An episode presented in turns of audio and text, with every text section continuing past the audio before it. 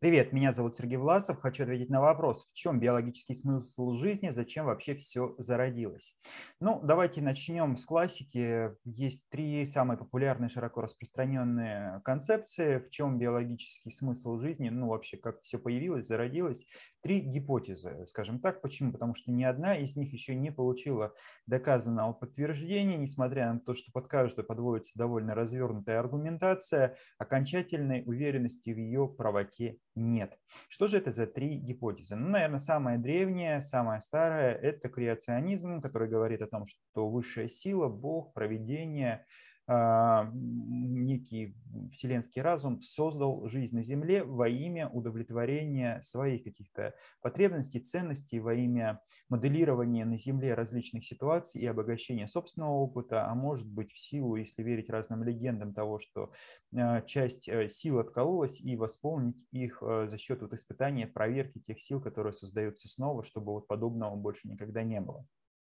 И, в общем-то, для того, чтобы обезопасить, а, создать такой некий инкубатор, а, чтобы вот эти энергии и силы не нарушили целостность и единство, как вот в случившемся катаклизме, а, создан некий инкубатор, который ограничивает возможности этих сил и энергии, и это как раз биологическая жизнь. И вот если верить креационизму, в различных, опять же, теориях, в различных концепциях, потому что мировых религий и не мировых каких-то частных сект, учений, разных вероучений, которые существовали на протяжении истории человечества, огромное множество. Часто они противоречат друг другу, где-то дополняют, где-то э, могут э, быть совершенно о разном. Но вот э, если обобщать, то смысл идеи вот в этом. Некая высшая сила создала жизнь для своих целей.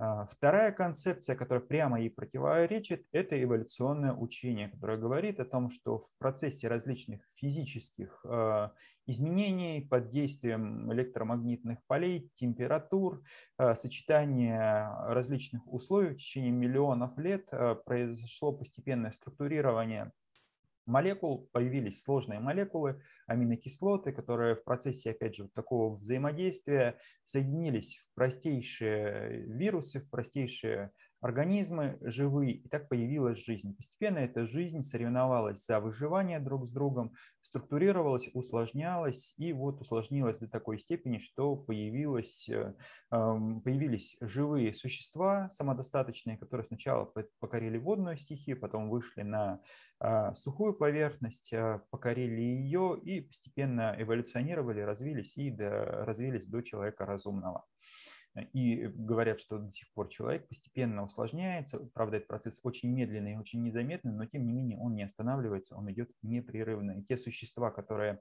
жили миллионы лет и э, в каких-то видах а, сохранились, вроде бы как бы они неизменны, но тем не менее, если их сравнивать с теми пропредками, они все равно отличаются. То есть они тоже постепенно, очень медленно, но изменяются, эволюционируют. Ну и э, третья теория – это теория панспермии, один из авторов, по-моему, Вернадский был, а, она говорит о том, что жизнь на Землю была занесена с э, метеоритами, с космическими потоками, с э, астероидами или с кометами э, из других миров.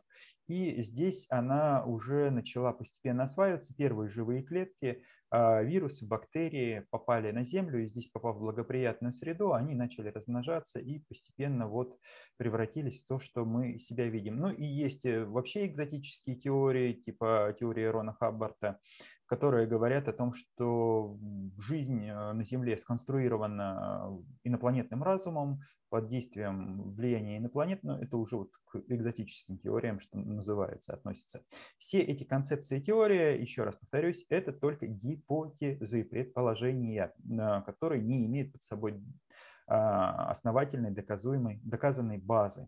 Поэтому вот э, какой склоняться решать вам в чем биологический смысл? Ну, смысл – это понимание предназначения, да, для чего жизнь нужна на Земле биологическая именно жизнь, потому что можно подразумевать под жизнью и различные формы и искусственного интеллекта и так далее. Но мы вот именно имеем в виду в классическом понимании, в базовом биологический смысл жизни.